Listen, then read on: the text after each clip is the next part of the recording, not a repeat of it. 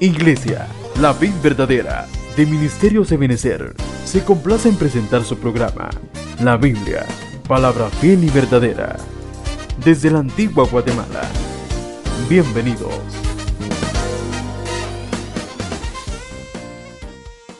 En tu casa, Señor, queremos hoy darte a ti las gracias por tu, por tu buena palabra, la cual, Señor, recibimos desde ya. Queremos, Señor, eh, recibir de ti ese maná, Señor, ese fruto que proviene de tu boca, Señor, para nuestra vida y que este sea sustento y bendición para cada uno de nosotros.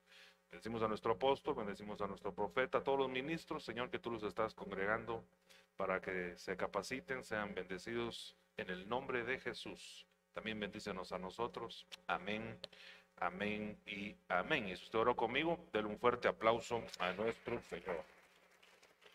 Gloria a Dios. Gloria a Dios. Imagino que ya irá a salir ahí en las pantallas. Yo eh, solo no sé, hermanos de sonido, si se puede, ¿verdad? Eh, siento un poquito de eco, ¿verdad? O bastante, pero ahí sí lo pueden arreglar. Si no, pues no se preocupe. Eh, le puse este tema atrayendo la presencia de Dios. Y quisiera basarme eh, pues en, dos pensamientos específicos. Uno es eh, la presencia de Dios que nosotros atraemos en nuestro lugar de culto o nuestra vida devocional, que puede ser no solamente en este lugar, sino en el lugar donde usted eh, cierra la puerta suya y busque a Dios, ¿verdad? Que puede ser su casa misma, ¿verdad? O su vehículo, cuando se está bañando, cuando se está trabajando. Usted puede buscar a Dios, buscarlo, ¿verdad? Y seguramente lo va a encontrar. También en este lugar, como les decía, este lugar de culto al Señor, aquí también debe ser un lugar donde obviamente, hermano, lo que no nos debería faltar, nos podría faltar todo, hasta la luz, si quiere, pero si nos falta la presencia de Dios, creo que no tiene ningún sentido reunirnos. Eh, el motivo por el cual nosotros nos deberíamos de congregar es por buscar, atender y recibir la presencia de Dios. Eh, eso creo yo que debe ser algo bien básico, ¿verdad? Eh, y no por básico, menos importante. Acuérdense que los papás putativos de nuestro Señor Jesucristo fueron al templo a adorar y perdieron al Señor. De niño lo perdieron y ya venían ellos en la caravana de regreso a su casa. Entonces se dieron cuenta que no iba el Señor con ellos. O sea que ellos lo fueron a perder a la iglesia. Y eso es una figura de que muchos cristianos eh, ya no, ya, ya perdieron al Señor. La mujer de Cantares eh, se le pierde por lo menos cuatro veces, se le pierde el amado. Y ella tiene que salir a buscarlo de nuevo porque se le, se le perdió. Entonces, eh, yo miro en la Biblia eh, algunas cosas que atraen la presencia de Dios, definitivamente. Hay, hay que romper ciertos dogmas que a veces nos han enseñado nuestra misma cultura cristiana eh, sobre eso mismo, ¿verdad? Porque hay cosas que al Señor le agradan más que otras. Por ejemplo, la Biblia dice que Dios ama al dador alegre. Y eso daría a suponer eh, que al que no ama eh, es al, o, no ama igual que el otro, por así decirlo, es al que no es un dador alegre. O sea, lo ama más al que, al que, al que da con gusto. O sea, como que lo atrae más al Señor. ¿verdad? De que Usted sabe que habían 12 apóstoles y uno de esos 12 apóstoles, el, el, imagínense el apodo que tenía ese apóstol, ¿verdad, hermano? Eh, apodo, por decirlo de alguna manera, el sobrenombre que tenía ese apodo era el amado de Dios, el amado del Señor, y era Juan. Entonces uno piensa, ¿y los demás apóstoles no los amaba el Señor? Pues claro que los amaba, pero pasa que Juan que tenía algo que atraía más al Señor. Eh, la Biblia dice, venga mi amado, y coma su dulce fruto. Entonces, cuando hay fruto, el Señor eh, como que nos visita más. Le, comento eso porque a veces hay personas que, que se van con el, con, con, el don y en trabajar en el don y ejercer el don. Y eso hay que cuidarlo, hay que hacerlo y hay que trabajar con el don. Pero yo veo que en el caso de la presencia de Dios es atraída por el fruto de nosotros. Entonces, eh, hay una cosa más que yo quisiera hablarle, eh, aparte de esos pensamientos que, lo estoy tirando así como espigas nada más. eh, que atraen la presencia de Dios. Y es, esto, es esto que le, quiero compartir acá. Eh, tal vez ahí no lo va a lograr ver, pero tal vez me haces favor, José, si tú puedes pasar al Telegram. Creo que, creo que en el Ebenezer Antigua no está, ¿verdad? Pero ahí, lo, ahí lo, ahorita se lo va a mandar José Carlos. Que está estas siete trompeteros o, trompetas o, sonidos de trompetas que se están dando eh, al arca. Usted sabe que el arca representa la presencia de Dios. Y estos siete trompeteros están descritos en Primera de Crónicas 15, 24. Si quiere lo vamos a buscar eh, para, para, para, ponerle pie de imprenta. Primera de Crónicas 15 y verso 24. Dice eh, de la siguiente manera. Y Sebanías, aquí están los nombres de los trompeteros. Y Sebanías, Josafat, Natanael, Amasai, Zacarías, Benaía y Eliezer, los sacerdotes. Fíjense que estos hombres no eran músicos solamente, sino que eran eh, sacerdotes músicos. Eso es una gran diferencia, porque como que el Señor estuviera diciendo que a los que el Señor les va a dar el privilegio de preparar el camino para la presencia de Dios son a los sacerdotes que saben tocar trompeta.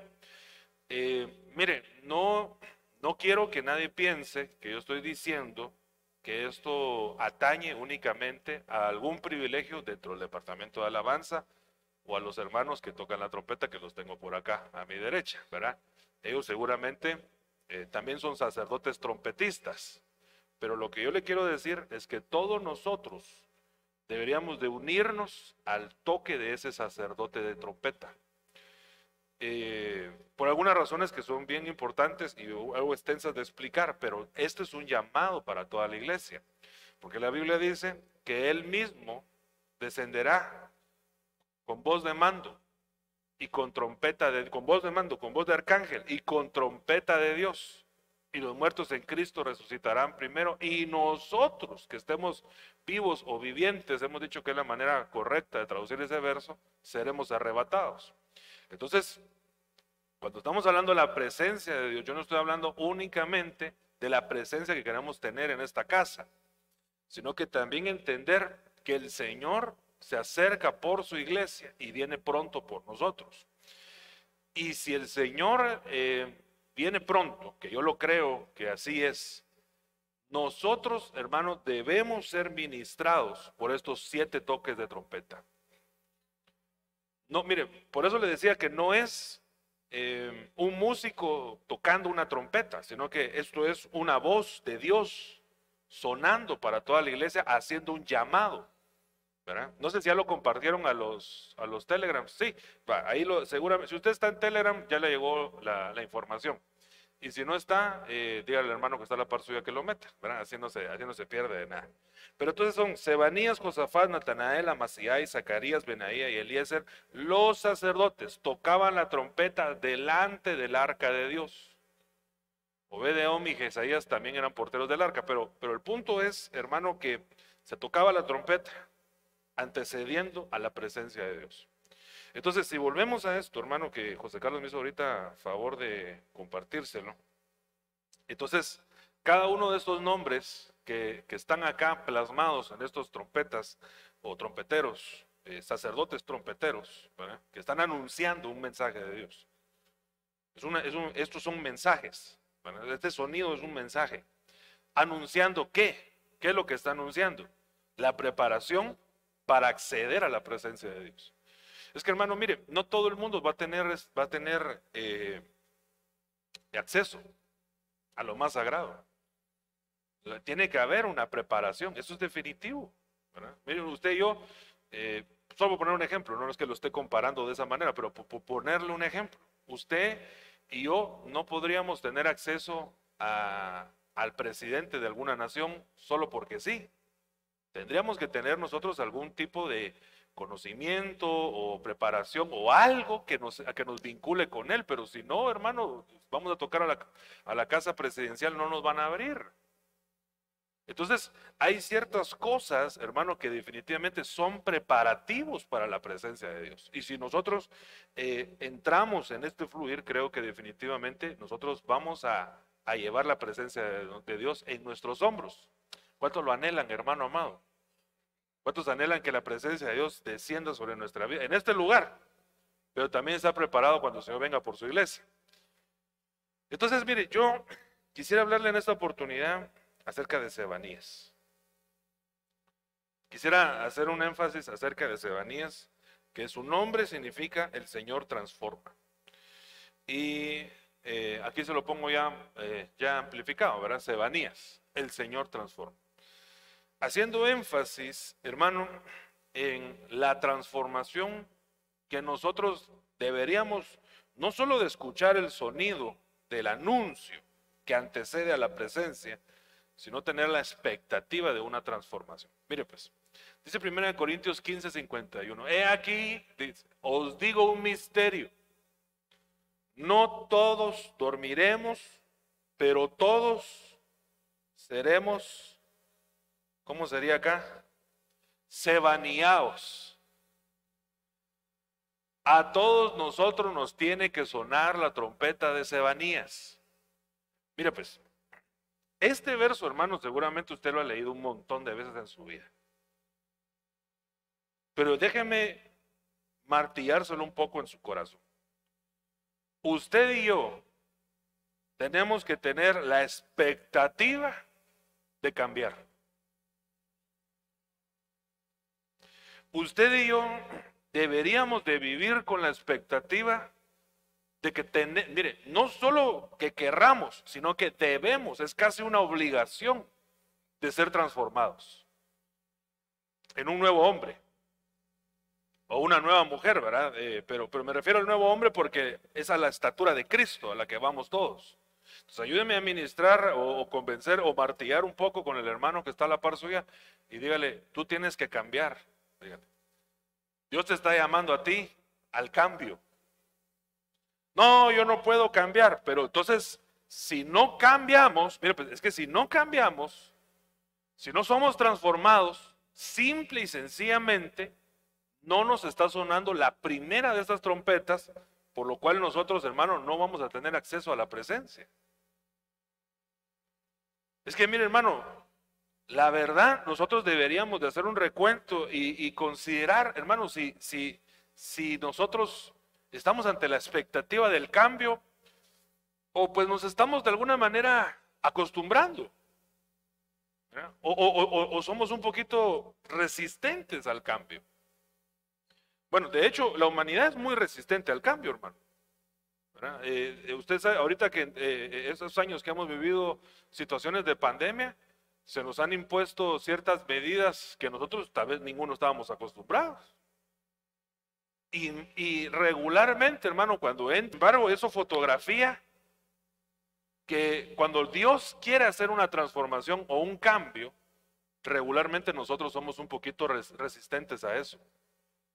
Sin embargo, yo creo que cuando un cambio viene de parte de Dios, nosotros deberíamos de oír la trompeta y atenderla para ser transformados en algo nuevo. Es que hermano, mire, si nosotros no estamos siendo transformados, deberíamos nosotros de tener, eh, eh, preocuparnos. Porque como le repito, eso vendría a ser una señal de que no estamos teniendo acceso a la presencia de Dios. Pero déjeme seguir.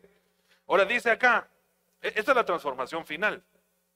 Pero, pero es un mensaje para nosotros que queremos llegar a eso, de ser transformados poco a poco. Dice, en un momento, en un abrir y cerrar los ojos, a la trompeta final, pues la trompeta sonará y los muertos resucitarán incorruptibles y nosotros seremos transformados.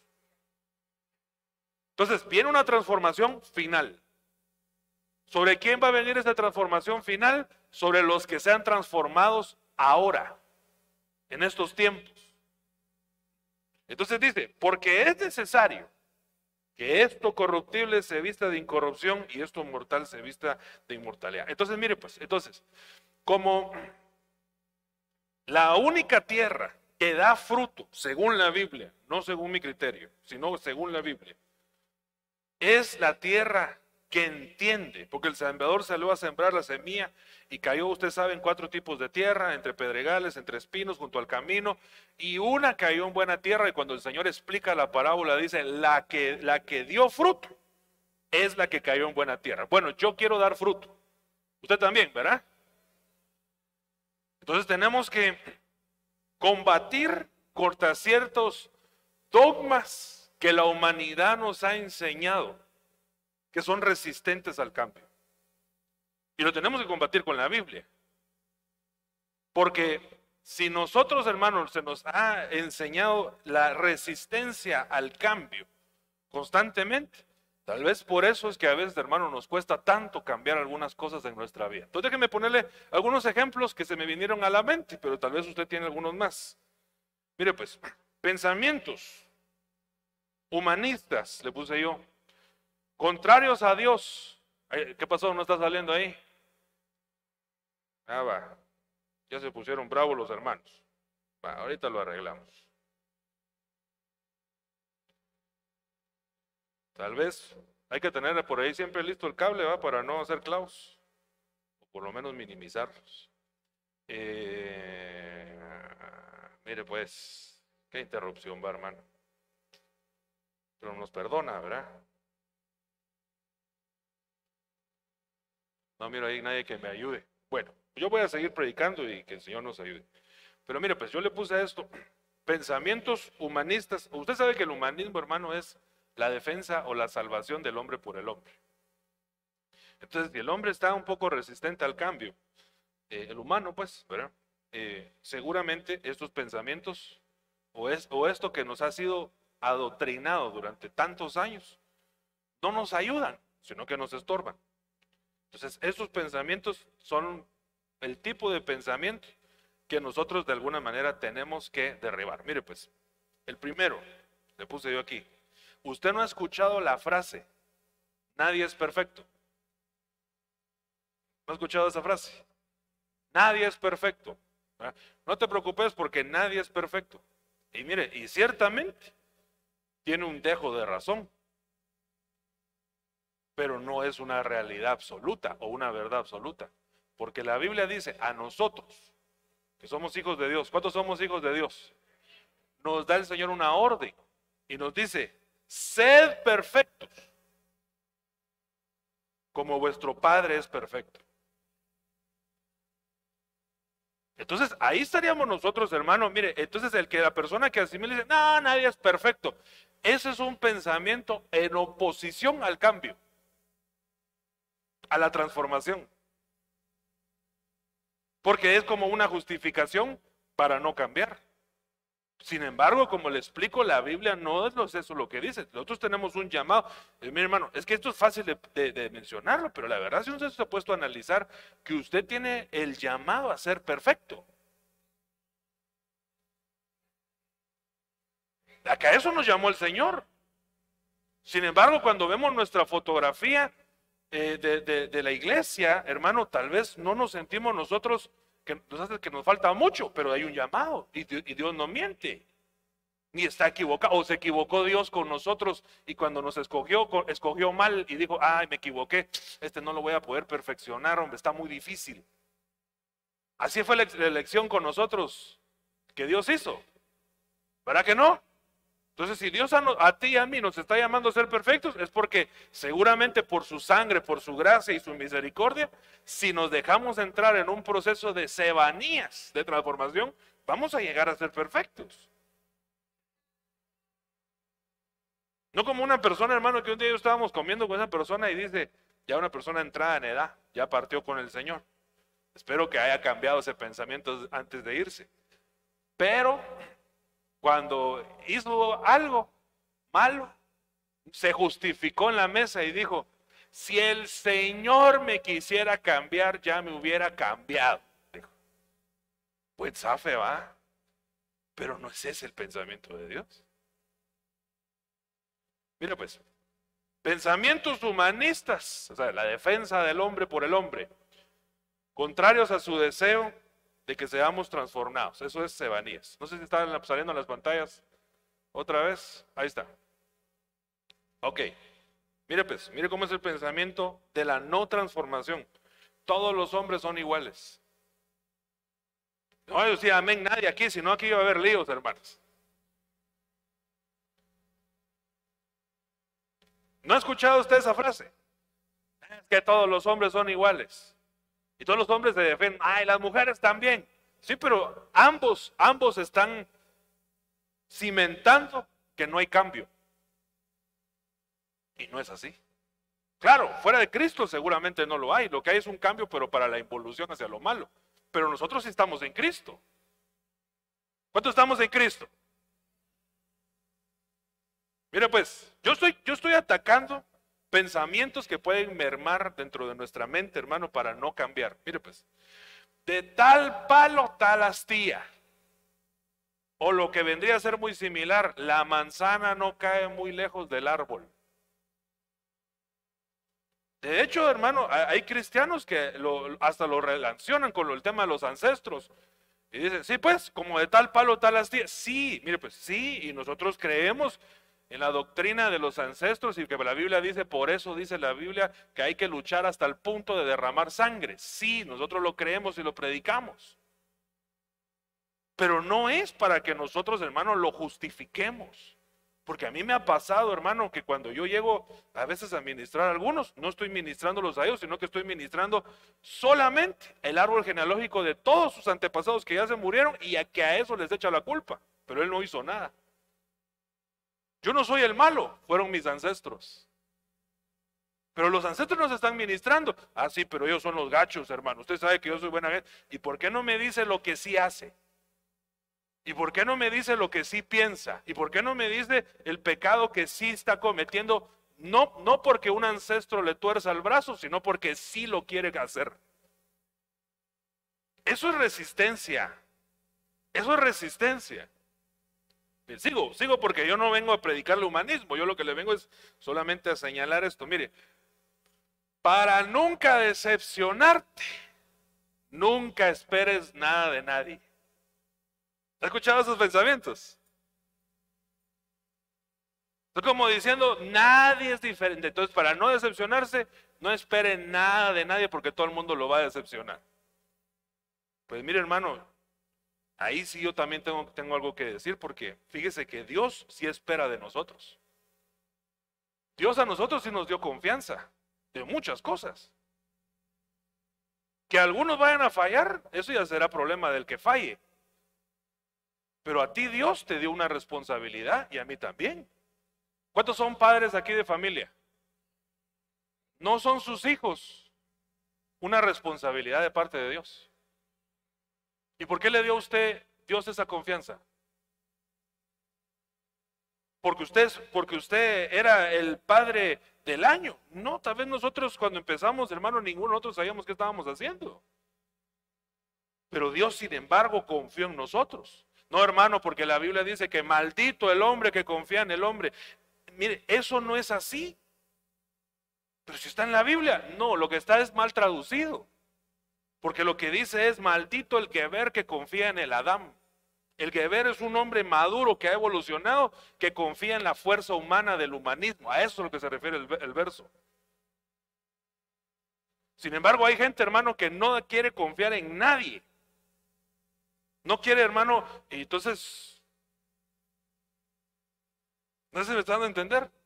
Son pensamientos resistentes a cambiar. Entonces, cuando entra a la iglesia, como no confía en nadie, no confía ni en el servidor que lo colocó en la silla. No confía en el pastor. No piensa, a ese pastor se va a robar los diezmos porque no confía en nadie. Y como no confía, no es pastoreado. Hermano, no sé si me está dando a entender, hombre. Porque no cree que alguien sea capaz de cambiar. Pero yo creo que Dios sí cambia y sí transforma, hermano. Si eso es, ese es el anuncio, esta trompeta, un cambio, un cambio, un cambio, un cambio, un cambio. Porque Él es poderoso para cambiar, no en nuestras propias fuerzas, ni en nuestras capacidades sino en su misericordia y en la gracia que Él deposita sobre nosotros. sigamos, pues, sigamos, mira, pues. Pensamientos humanistas, si quieres algo bien hecho, debes hacerlo tú mismo. ¿Ha escuchado eso? Es otra vez la resistencia a creer que alguien puede hacer algo bueno porque no cree que alguien puede cambiar. Ala, hermano, este es, uno de, este es uno de los peores que yo me he encontrado. La gente no cambia, solo deja de aparentar. No creen en los cambios. Bueno, ese es el pensamiento del hombre. Amén. Amén. ¿Es el suyo también? Ah, va. Ahora mire lo que piensa Dios. De modo, segunda de Corintios 5, 17, que si alguno está en Cristo, nueva criatura es. Las cosas viejas pasaron y he aquí son hechas nuevas. Mire la diferencia de ese pensamiento, hermano. Sin embargo, cuando uno viene a la práctica en el Evangelio, muchos cristianos traen los otros pensamientos, los traen más arraigados que esto. Entonces no confían, entonces no creen en nadie, entonces están a la expectativa de quién les va a fallar, entonces no creen que pueden cambiar, entonces creen que hermano, esto es una, este Evangelio es una hipocresía, o perdóneme hermano, esto no es así. El que está en Cristo tiene una oportunidad extraordinaria. No se puede hacer fuera de Cristo, eso sí le tengo que decir. Por eso, hermano, hay que, mire, no dice que, eh, por favor regresen aquí al verso, hermanos. Dice, no dice que el que está con Cristo, no, no, agrega, no agrega acá, según está, tendría que ser acá, ¿verdad? Con Cristo. Nueva criatura es, no dice eso, eso es diferente. Mucha gente, hermano, quiere caminar con Él, pero aquí de lo que está hablando es de una sumergirse en Él. Meterse en Cristo, no es lo mismo andar en Cristo que con Cristo, no es lo mismo. Estar metido en Cristo es dejar que Él, hermano, tome, nos tome a nosotros y nos coma y nosotros nos metamos dentro de Él sumergidos completamente. Porque cuando usted agarró hoy su desayuno, si usted desayunó, agarró su panito, lo agarró, lo metió a su boca y nunca más se volvió a ver ese panito. ¿Verdad que no? Porque se metió en el sistema digestivo suyo. Así tenemos que ser nosotros. Por eso dice que cuando él viene en Apocalipsis dice que él prueba del fruto, hermano. Dice que al que al que está frío caliente, pero a los tibios lo vomita, porque el Señor está probándonos. A ver si, a ver si ya, me lo puedo meter dentro de mí. Agarra el fruto y. Ah, no, no, este todavía está agrio, está rancio, está amargado. No me lo puedo comer, dice el Señor. Usted se sabe que el Señor no se come nada amargado. Se recuerda que cuando le introdujeron aquel vinagre, el Señor lo escupió en la cruz. ¿Sí se recuerda eso? Entonces hay cosas que el Señor no se come. Bueno, el punto es que no hay una manera de transformación en el Evangelio. Si uno no se mete de cabeza, hermano. Ese es el río de Ezequiel. Que dice, hermano, que a algunos llegará, el río le llegaba a los tobillos. Otro a la cintura, ¿verdad? Las rodillas, a, a los lomos, que es la cintura. Y el último estadio, que siempre, hermano, siempre son cuatro estadios de transformación, ¿verdad? Sumergido completamente.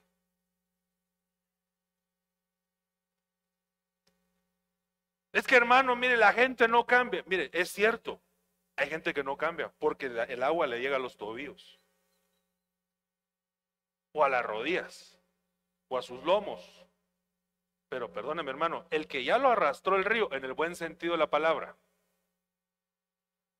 ese ya no lo mira uno, se lo llevó la corriente, en el buen sentido de la palabra.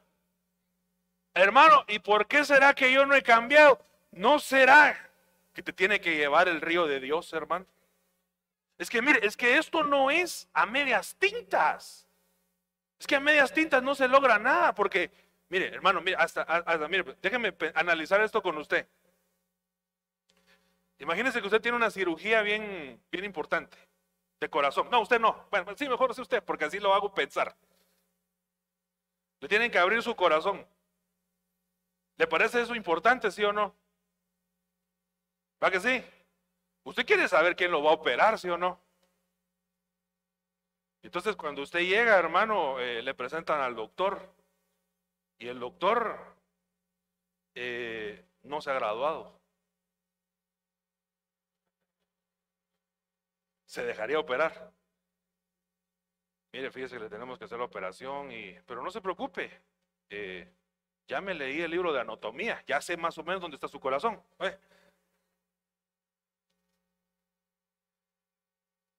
Entonces, estaría complicado. Uno no se dejaría así, ¿va? Porque uno espera que el que lo, el que lo va a tratar a uno sea alguien que sea, que por lo menos se ha graduado en Harvard. O imagínense que su médico de cabecera, hermano, haya sido el peor alumno de la universidad, que ganó copiando. Tiene el título, pero lo tiene, ¿verdad? De copy-paste. ¿Le gustaría recibir usted ese tipo de médico? No porque usted dice, este anduvo ahí, pero no se sumergió. Mm, ahí andaba, pero ese tal vez vagando en las clases, contando chistes, mientras otros bien aplicados se metían, se metían, estudiaban, estudiaban, esforzaban, esforzaban. Y entonces uno dice, no, yo quiero con el que sacó las mejores notas, el que ha, tenido más estudios, más grados, más todo. ¿Están a entender? Así es el Evangelio, hermano. Porque tal vez a nosotros lo que nos ha decepcionado es que conocimos a un cristiano que era la prédica y contando chistes, viendo Facebook, saliéndose al baño a reírse, no sé qué, pero no, no se metió, no se metió, no se metía. Entonces nunca fue transformado. Ahí andaba, pero... O tal vez ese somos nosotros. Y Dios nos está diciendo, no, no, no, no, no. Yo necesito sonar esta trompeta en tu vida. Y que tu vida cambie. ¿Y cómo le hago, Señor? tienes que meterte en Cristo. Porque el que está no con, sino en Cristo, nueva criatura es. Y las cosas viejas pasaron y todo se hace nuevo. Entonces ahí sí podríamos nosotros decir, hermanos, si viene alguien de nuestro pasado, decirle, ah, vos no, mire, lo que quiera, pero si yo me metí en Cristo, Cristo me cambió. Dios me transformó. Eso lo sabe uno, hermano, cuando Dios a uno le ha cambiado algo. Uno lo entiende, uno lo asimila cuando ha venido una transformación. Entonces, ¿sabe qué es lo que le falta a veces, hermano? Muchas veces nos falta a nosotros, es eso. Meternos nosotros, hermano, de, prioridad, buscar a Cristo. De prioridad, hermano, eh, andar con el Señor. De prioridad, hermano, conocerlo. De prioridad, alabarle. De prioridad, servirle. Prioridad, prioridad, prioridad, prioridad. Y cuando uno siente ya lo cambió uno el Señor. Yo le he contado, hermano, que un día venía para una clase de doctrina básica un sábado. Y hermano, venía, eh, nosotros vivíamos en Villanueva, yo venía subiendo para acá, venía a dar la clase. Y venía, hermano, despepitado, venía rápido. Y, perdóneme, hermano, yo así manejaba. Eso también ya me lo cambió el Señor. Me lo cambió con un buen susto también. Y venía, hermano, eh, y en eso, hermano, mire, como que me hubiera caído un 20. Hoy hay clásico, juega el Barça con el Real Madrid.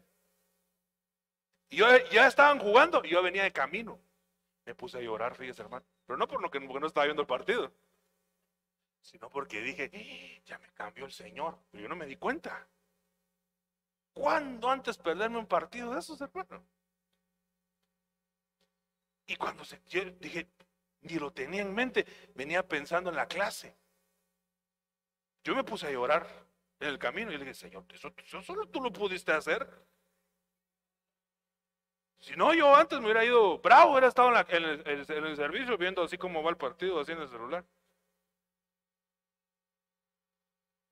Solo Dios lo puede hacer. ¿Cuántos quieren ser transformados en el Señor? Ahora, mire, pues yo le quiero dar claves, porque esto es un sonido de transformación, hermano.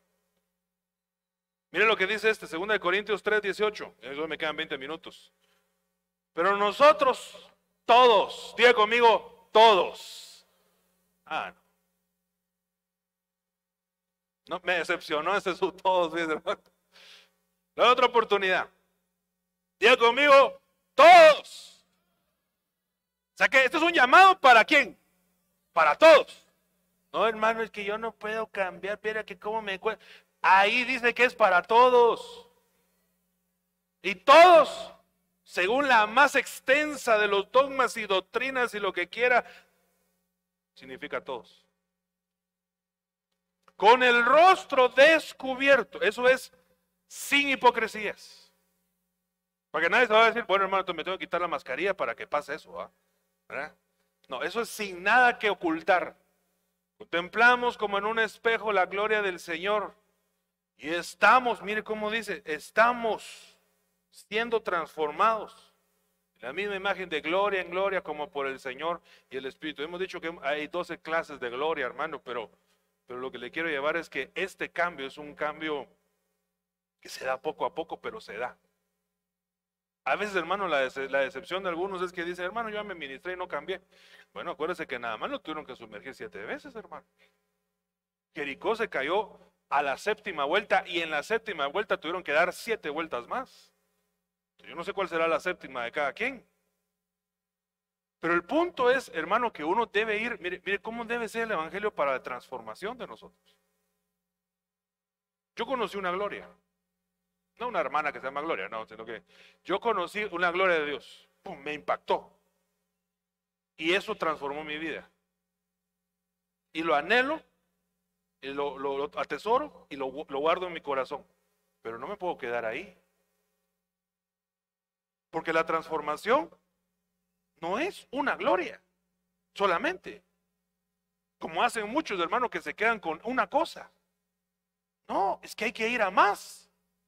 Bueno, esto ya lo conocí, Señor. ¿Y cuál es la otra gloria? Ah, espérate, mañana te voy a enseñar otra gloria. Y le, lo meten en otra gloria y dice, wow, Señor, eso estuvo impresionante también. Ahora quiero más. Bueno, ahora te voy a enseñar la adoración genuina. Y adora y se mete, hermano. Y dice, esto estuvo extraordinario. Y ahora, ahora te voy a enseñar lo que es la verdadera intercesión. Y se mete, hermano, y wow. Y ahora, y ahora te voy a enseñar lo que es la revelación y se mete y le revela. ¿Y ahora qué? Te voy a abrir los ojos. ¿Y ahora qué? Te voy a abrir tu boca. ¿Y ahora qué? Vas a profetizar. ¿Y ahora qué? Vas a danzar. ¿Y ahora qué? Porque va de gloria en gloria, de gloria en gloria, de gloria en gloria. Mire, ir de gloria en gloria es ser transformado. El problema resiste, hermano, en que a veces nosotros nos quedamos con una gloria. Ah, hermano, es que es una gloria, está grande, extraordinaria. Mira este don que Dios me dio. A esto me llamó el Señor. Sí, seguramente a eso te llamó el Señor, pero a muchas cosas más también. Transformación es ir de gloria en gloria, de gloria en gloria, de gloria en gloria, de gloria en gloria. Y dice que es algo movido por el Espíritu, hermano. Entonces, hoy que tú vienes al culto, tú tienes que tener una expectativa de cuál es la gloria en la cual Dios te quiere llenar de esa gloria. Te quisiera decir arrastrar de esa gloria. Te quisiera decir trancasear con esa gloria. Para que tú salgas. ¿Qué fue lo que pasó? No sé. Hasta sin barba me quedé. Dice.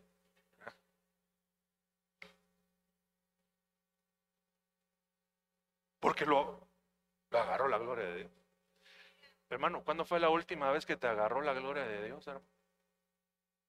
¿Cuándo fue la última vez que chiaste a moco tendido? No se puede por la mascarilla, me. ¿Cuándo fue la última vez, hermano, que sentiste la presencia que te tiraste, quedaste tirado en el suelo, buscando, eh, recibiendo, anhelando? Si no tenemos esa expectativa, estamos en la calle. Tenemos que tener expectativa de conocer, de tocar, de, ver la gloria de Dios en nuestra vida. Es una expectativa del Señor. Bueno, ¿qué va? Es que eso fue lo que hizo Jacob, hermano, cuando, cuando el ángel partía y le dice, suéltame que raya al alba. Y él lo agarra y le dice, no te soltaré hasta que no me bendigas.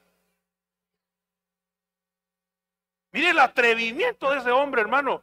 Y dice la Biblia que él prevaleció porque lo hizo con ruegos y súplicas. Y es lo que le está diciendo a él, bendíceme, bendíceme, no me puedo ir hoy sin tu bendición. Eso es el anhelo de Jacob, ser transformado.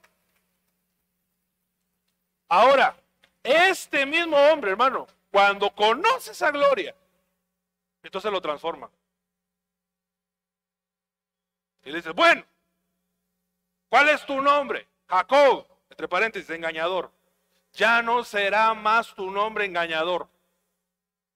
Ya no vas a ser el mafioso de Jocotenango. Vaya, no, el tranzas, ya no. ¿Y quién voy a ser? Israel, príncipe de Jehová. Esa es tu transformación, ese es tu nombre.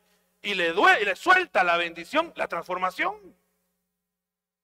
por la expectativa de una bendición. Eso no nos puede faltar a nosotros, hermano, la expectativa de nosotros querer ser bendecidos, no por el hombre. Porque la gente se decepciona cuando no lo saludan, hermano, en la calle o no lo saludan en la puerta del diácono y dicen, ah, quiero, pero ¿cuál es esa expectativa? Sí, perdóneme. Ahí no hay transformación. Y para que uno lo saluden y lo trate bien, hay que darse una vuelta por el mercado, ¿verdad? Mi reinita, ¿cómo está mi reinita? ¿Cómo quiere que, verdad?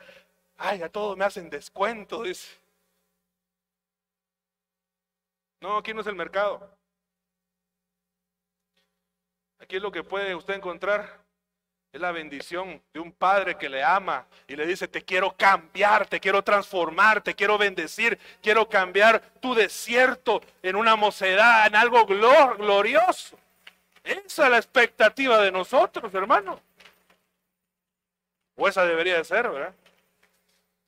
Ahora mire pues, mire esta transformación. Voy rápido porque se me acabó el tiempo. Segunda de Samuel 12, 19, miren la transformación. Viendo David que sus siervos susurraban entre sí, comprendió que el niño había muerto. Y dijo a sus siervos, ¿ha muerto el niño? Su hijo, ¿verdad? Y ellos respondieron, sí, ha muerto. El hombre que estaba, hermano, lutecido se levantó del suelo, se lavó, se ungió, se cambió de ropa, entró a la casa del Señor y adoró.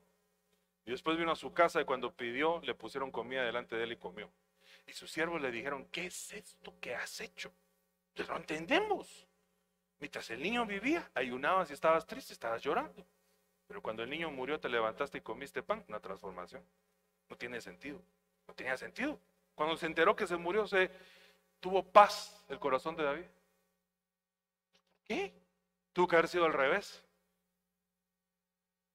Porque esto, hermano, nos enseña que aún en los trances más difíciles de nuestra vida, Dios nos puede levantar de una tristeza y de un desánimo, hermano. De una depresión. Y lo que para el hombre no es lógico. Porque ¿cómo puede ser lógico que alguien se tranquilice cuando se muera su hijo? Eso no tiene sentido para el hombre. Para Dios sí. Porque entonces aquella cosa que lo estaba agobiando, Dios le transformó la, la vestimenta de luto y le dio una vestimenta de gozo y de paz. Y el hombre comió lo que no había hecho en todos esos días, comió. Bueno, eso no le cuesta a muchos de acá, pero, pero el punto es que es una transformación.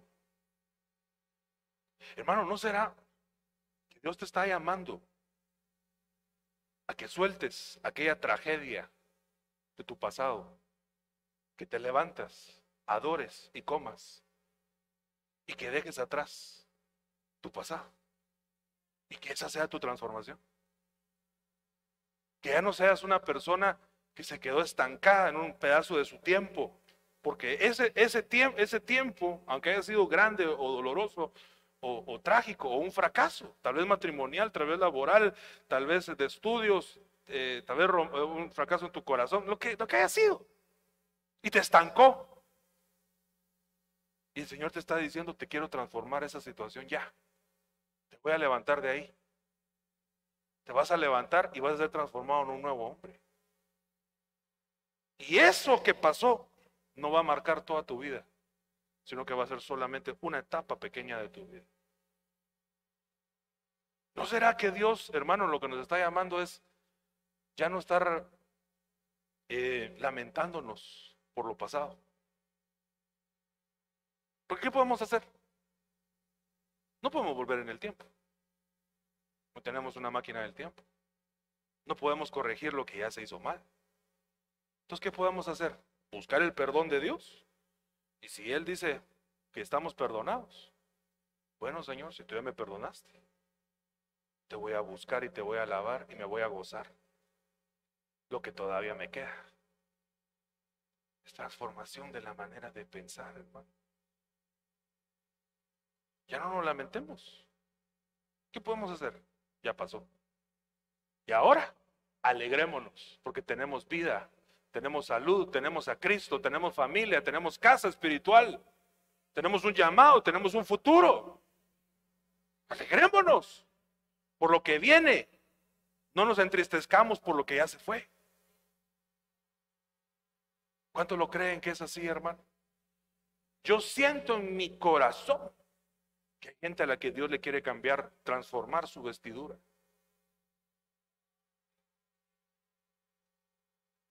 Y que suelte ese manto, así como aquel paralítico que estaba, hermano, ahí cuando vio al Señor, hermano, se soltó el manto, hermano.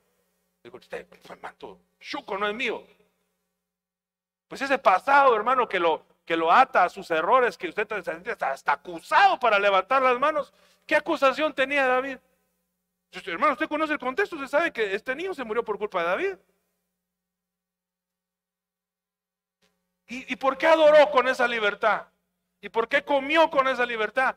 Porque su corazón se sentía perdonado por Dios.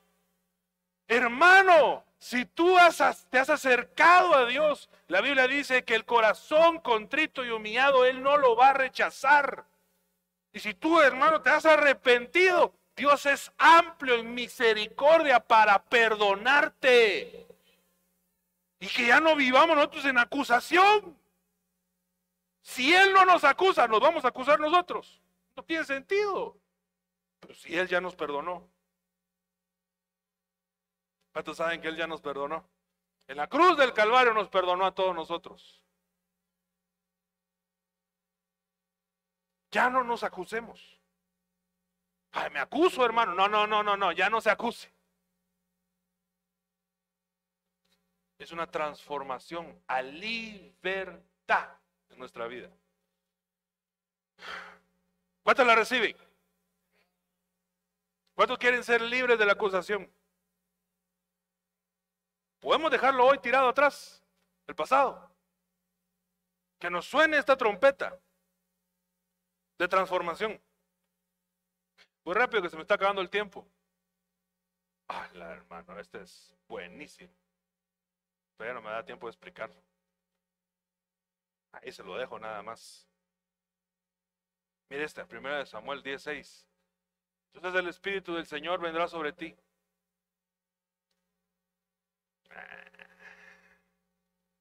Mira pues. Entonces el Espíritu del Señor vendrá sobre ti que transformas el espíritu. Entonces el espíritu del Señor vendrá sobre ti. Es un anuncio. Eso es el sonido de la trompeta anunciando, viene la presencia de Dios, viene la presencia de Dios, prepárense, viene la presencia de Dios. La presencia de Dios viene sobre tu vida. Prepárate porque viene la presencia de Dios. El anuncio dice, entonces el Espíritu del Señor vendrá sobre ti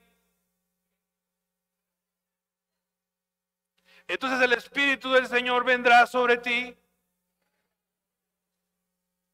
Puede decir conmigo, el Espíritu del Señor vendrá sobre mí. El Espíritu del Señor vendrá sobre mí. El Espíritu del Señor vendrá sobre mí. Yo no lo estoy haciendo repetir por gusto, yo le estoy haciendo una declaración, estamos haciéndola todos juntos, que es valiosa. Porque cuando el Espíritu del Señor viene sobre el hombre, con gran poder profetizarás con ellos y serás transformado en un nuevo hombre, dice el Señor. Cuando el Espíritu de Dios viene sobre mí, yo puedo ser transformado. Yo puedo ser transformado. Yo puedo ser transformado. Tú puedes ser transformado. Tú puedes ser transformado, hermano. Tu vida puede cambiar. Este no es un evangelio de cinco centavos, hermano, ni estoy diciéndole palabra para que usted se sienta mejor. Lo que le estoy diciendo es que la palabra escrita dice que cuando el Espíritu Santo viene sobre el hombre con gran poder, hay profecía, pero el hombre es transformado. Nosotros tenemos que tener la expectativa de transformación. ¿Y cómo se hace eso? el Espíritu Santo viene sobre mí. Por eso, por eso dice, el texto, hermano, si el Espíritu se aparta de nosotros, somos hombres mortales nada más. Pero, si el Espíritu Santo viene sobre mí, si el Espíritu Santo viene sobre ti, si el Espíritu Santo dice, ah, voy a posar mi pie sobre este. Lo quiero llenar. Me agrada este vaso. Y se posa sobre... Hermano, mire, si cuando el Espíritu se posó sobre María, hermano, de, ahí viene el nacimiento de nuestro Señor Jesús. La cubrió. Mire, el verso que no le leí de Ezequiel de los, huesos secos, porque es muy largo, es un, un capítulo. Dice que los huesos los tuvieron que cubrir con pieles cuando vino la profecía y está Ezequiel diciendo, el Señor le dice, ¿qué ves? Un valle de huesos secos. Ah, profetiza sobre los huesos secos. Y se transformaron esos huesos, porque es el Espíritu el que transforma.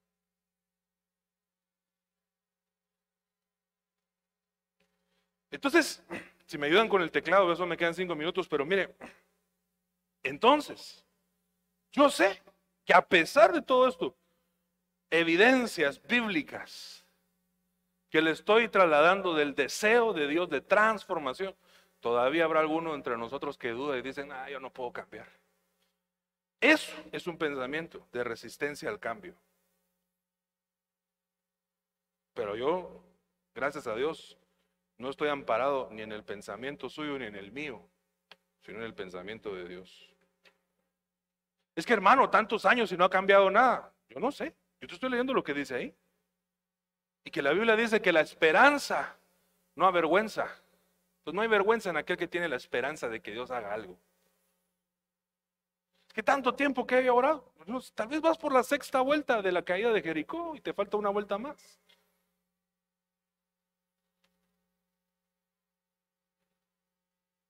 No sé.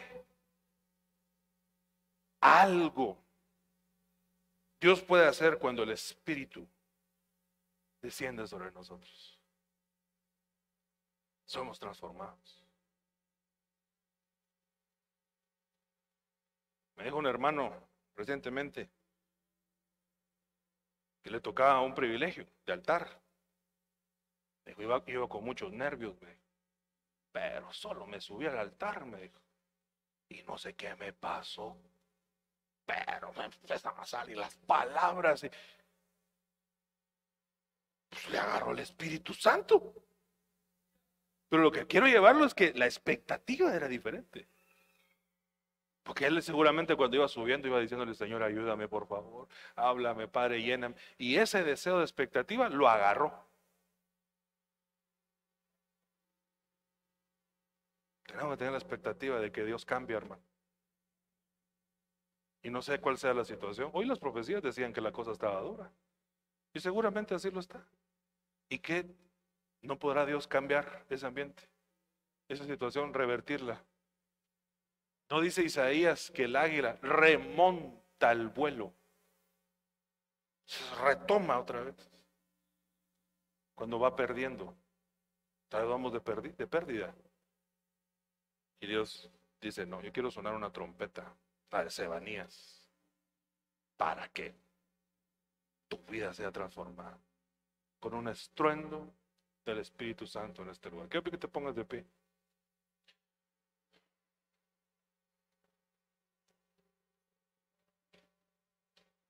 Y si el Espíritu Santo viene sobre ti, ¿qué vas a hacer? ¿Te vas a resistir al cambio? ¿Vas a dudar? ¿Vas a titubear? ¿O vas a transformarte en otro hombre? Y si el Espíritu de Dios viene sobre ti en este momento, ¿no será el momento para pedirle al Señor un cambio? Para pedirle que lo que no nos ha podido hacer se haga, no por nuestras fuerzas, ni nuestras capacidades, por su misericordia. Con sus manitas levantadas, ruégale al Espíritu Santo, porque Él es el que hace la transformación. Ábrele la puerta de su corazón, de su casa, de su trabajo, de su economía, de su salud. Y dígale, Señor, tu palabra dice que cuando el Espíritu entra al hombre con poder, éste profetiza y es mudado a un nuevo hombre, transformado en otro hombre. Yo quiero ser transformado. Lo que no he podido cambiar ¿Habrá un gigante más grande que tu poder? No lo hay.